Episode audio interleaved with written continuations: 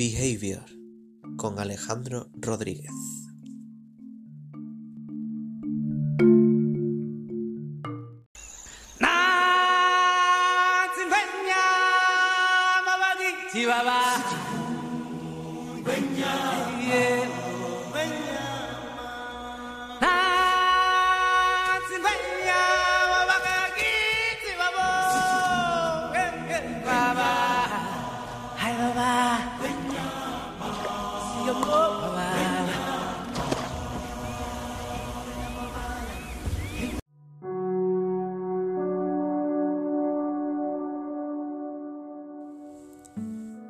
Muy buenas noches, queridos y queridas conductistas. Como sabréis, pues acabamos de escuchar una de las bandas sonoras pues más míticas de toda la filmografía Disney e incluso del mundo cinéfilo en general. Nos referimos al El ciclo de la vida de la película El Rey León, la cual se estrenó en, en 1994, vamos, el año en que nací yo, y que por eso le tengo mucho cariño. Eh, y precisamente ganó un Oscar y un Globo de Oro a la mejor banda sonora, como no. Eh, y os preguntaréis, mm, eh, ¿tiene algo que ver Disney con la psicología conductista? Y aunque penséis que solo son dibujos animados, las conductas de los protagonistas y también de los antagonistas, que ya veremos que también son muy importantes. Eh, en general, todo esto es muy importante para comprender cómo influyen estos mismos comportamientos en la conducta de los niños y de las niñas, pues al observar este tipo de películas durante su infancia. Es decir, las películas de Disney y las infantiles en general tienen un mensaje común que sirve como aprendizaje social para que los más pequeños así puedan imitarlo. Concretamente, eh, ese mensaje concreto eh, se resume en ayudar a los demás, pero también en vencer a aquello que es injusto y que perjudica ya sea a sí mismo, a un grupo, a su familia, al pueblo o al mundo entero en general. Además, la figura del villano y de sus posibles secuaces que pueden aparecer dependiendo de la película son fundamentales ya que permitirá que los más pequeños puedan conocer la diferencia de aquello que es éticamente correcto de lo que es incorrecto, para así poder aplicarlo a lo largo de su experiencia futura.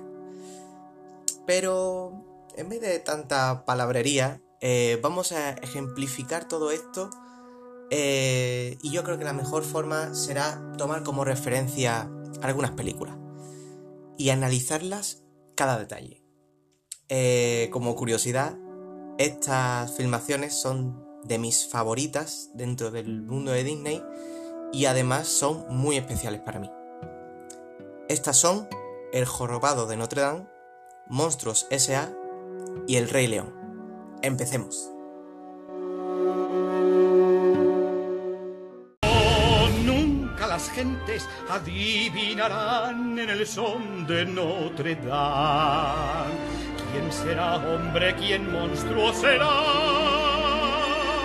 Suena el son, son, son, son, son, son, son, son, son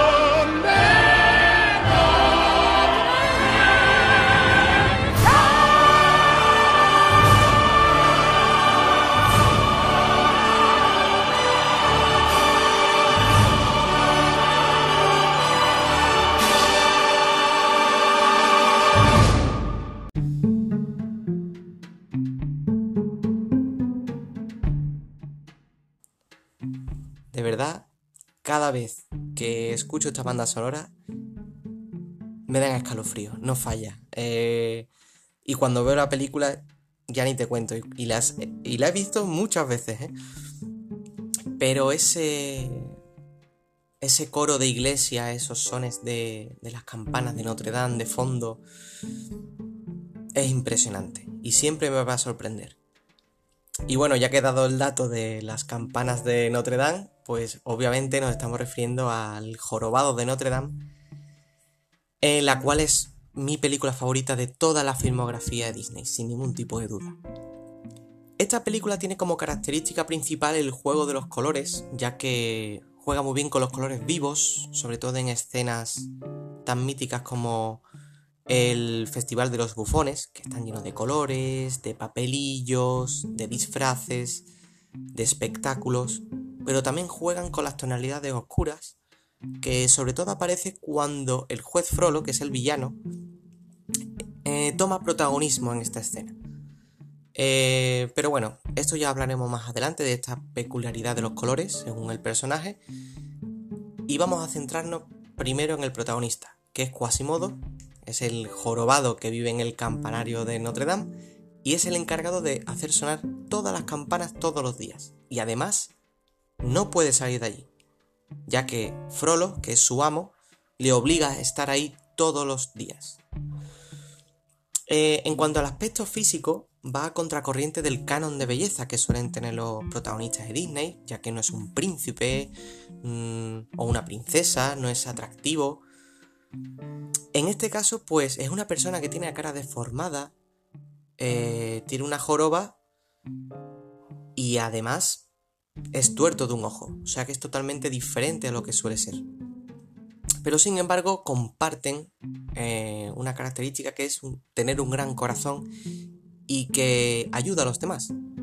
Y además, nunca va a usar la violencia, salvo que sea un caso extremo o sea en defensa propia, que es lo que ocurre eh, al final de la película en este caso, cuando ejerce la violencia a Frollo, el villano de la película, ya que en ese preciso instante iba a asesinar a Esmeralda, que era su mejor amiga, entonces tuvo que acudir a la violencia, ¿no?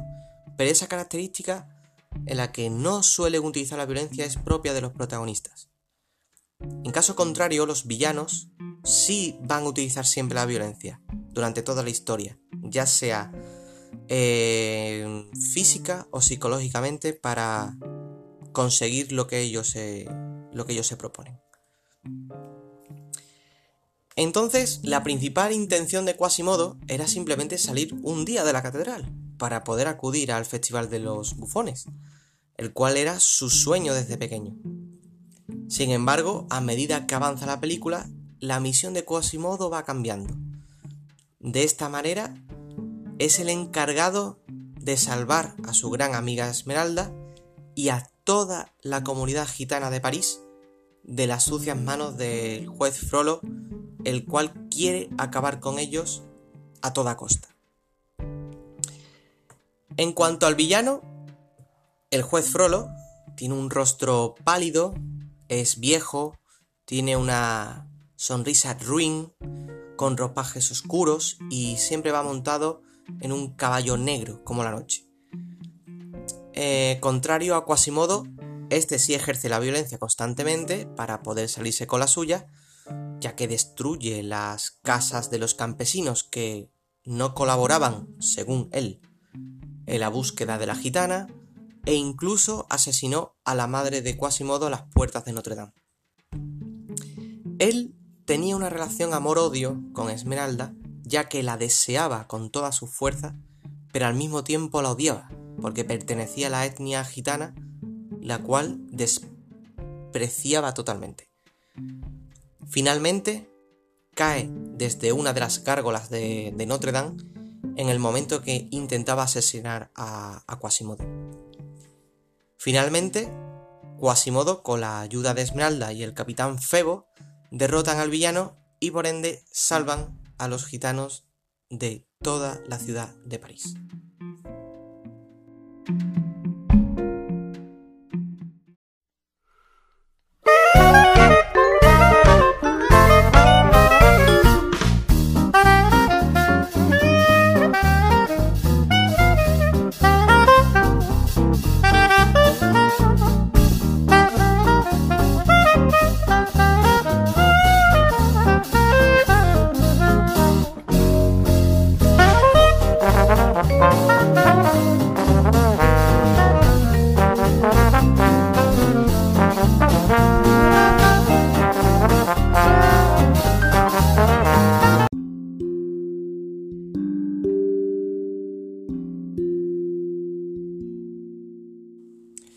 Bueno, eh, yo creo que esta, esta música es muy conocida y creo que al escucharla, mm, ya lo primero que habéis dicho, esto es Monstruo S.A. Seguro, seguro, esto es Monstruo S.A. Y, y efectivamente, estáis en lo cierto, eh, es Monstruo S.A., que es una película muy interesante respecto a este tema que estamos tratando hoy, ya que rompe por completo el prototipo de, del protagonista y de, del canon de belleza también, como ocurre también con, eh, con el jorobado de Notre Dame, muy parecido. En este caso, eh, todos los personajes, incluidos los protagonistas por supuesto, son monstruos y se encargan de asustar a los niños de todo el mundo para recoger sus gritos en bombonas y así usarlos como fuente de energía y abastecer a toda la ciudad de Monstruópolis. Sin embargo, dará un giro de guion eh, para promover actos y conductas más agradables, más positivas, para obtener esa energía. En este caso, tratarán de sustituir los gritos por las risas y las carcajadas.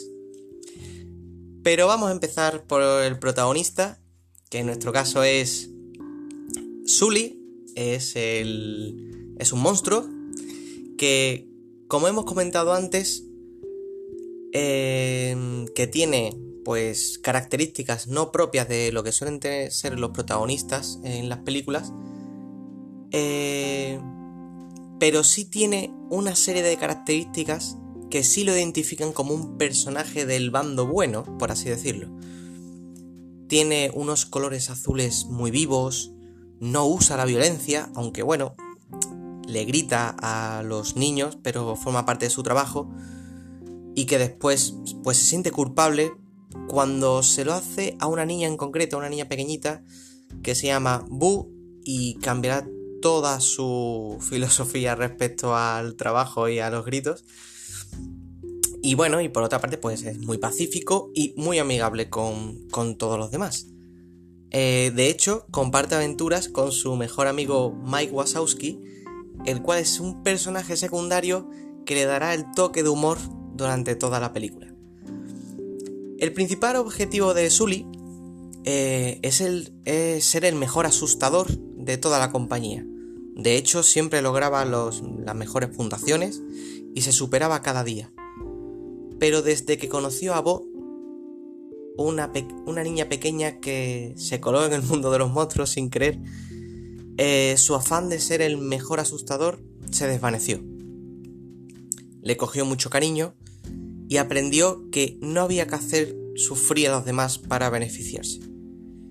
La misión principal de Sully cambió por completo, ya que ahora se trataba de salvar a Boo de las manos de los antagonistas Randall y el señor Waternoose, ya que la raptaron para absorberla y así obtener mucha energía de golpe.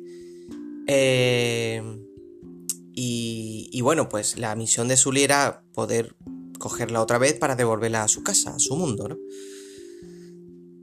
Aunque la verdadera enseñanza que nos ofrece Sully, como hemos dicho al principio, es al final de la película, donde se proclama nuevo director de la compañía y cambia el método de obtener energía.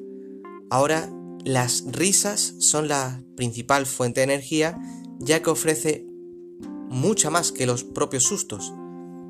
Y además ese cambio fue impulsado por la amistad que forjó con, la pequeña Bo.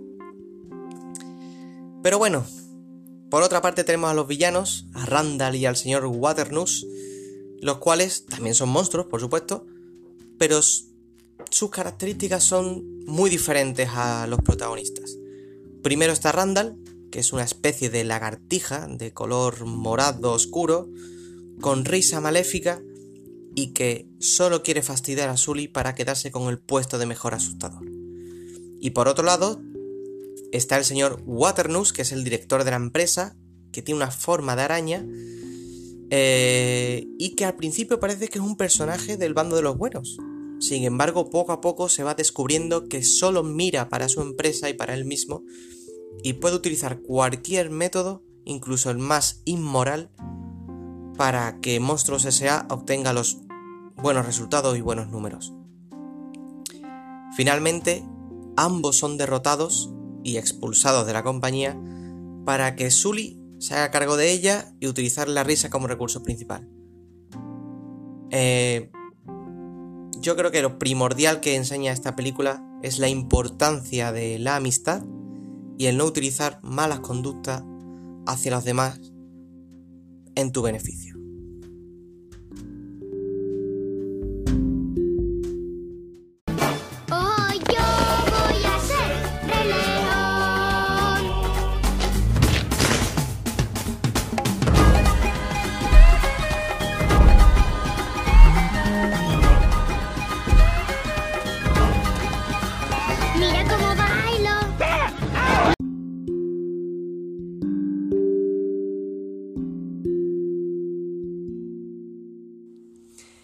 Y bueno, para finalizar, eh, vamos a hablar de.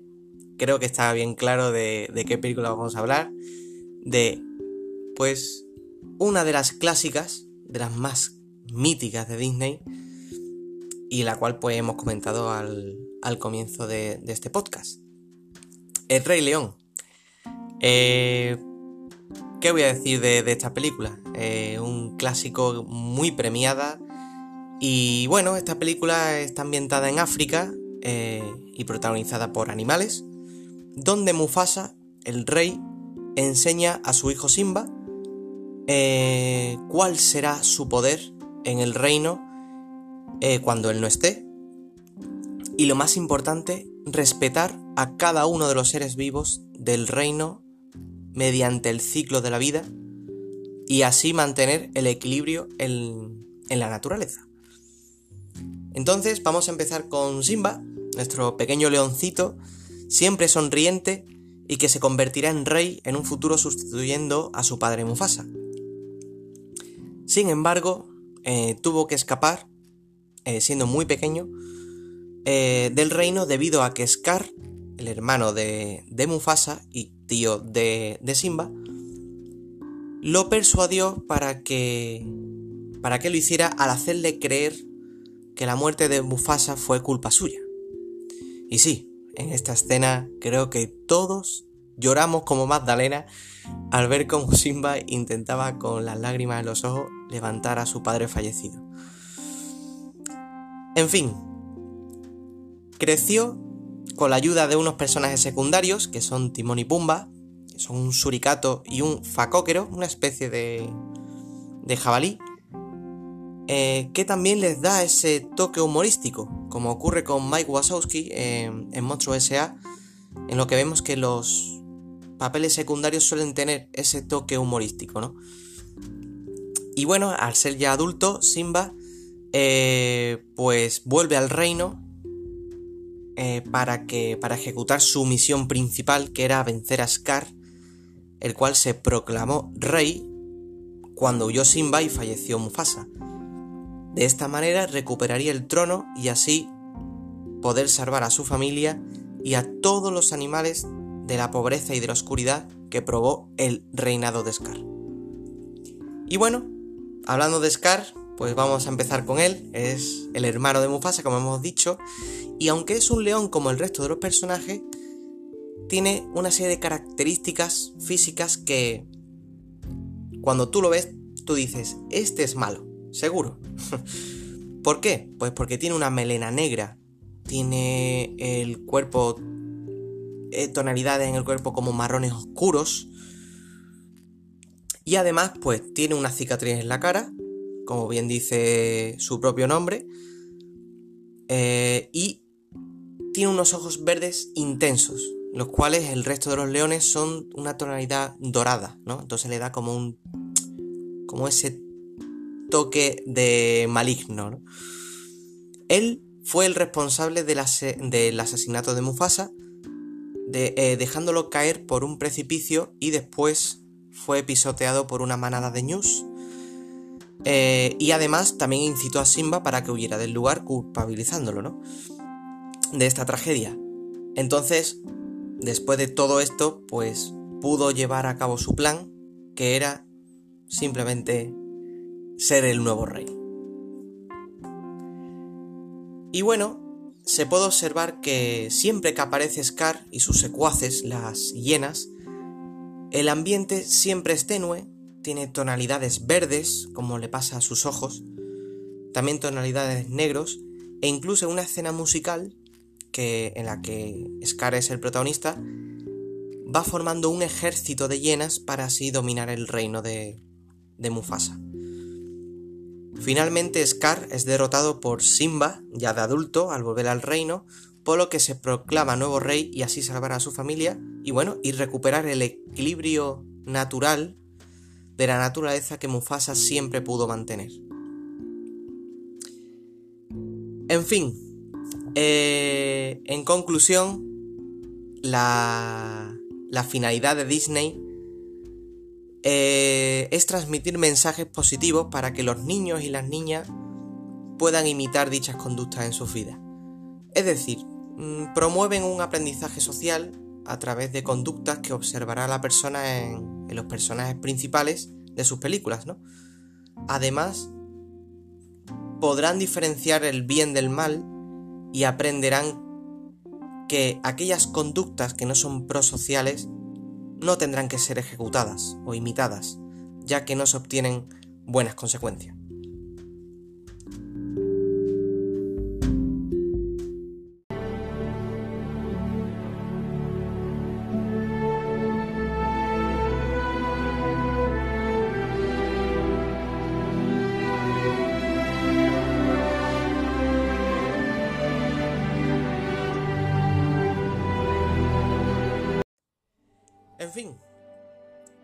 Despedirse ya por hoy. Espero que os lo hayáis pasado bien, que os haya invadido los buenos recuerdos que de cuando erais pequeños, gracias a este podcast y a estas magníficas bandas sonoras. Y bueno, y como recomendación, seguid viendo películas de Disney, que son unos clásicos del cine y que siempre te van a sacar una sonrisa. Eh, al final no solamente los niños tienen que ver este tipo de películas, sino adultos, personas mayores. Aquí no hay, para Disney no hay edad, ¿no? Así que bueno, como diría Timón y Pumba, vive y sé feliz. Muy buenas noches.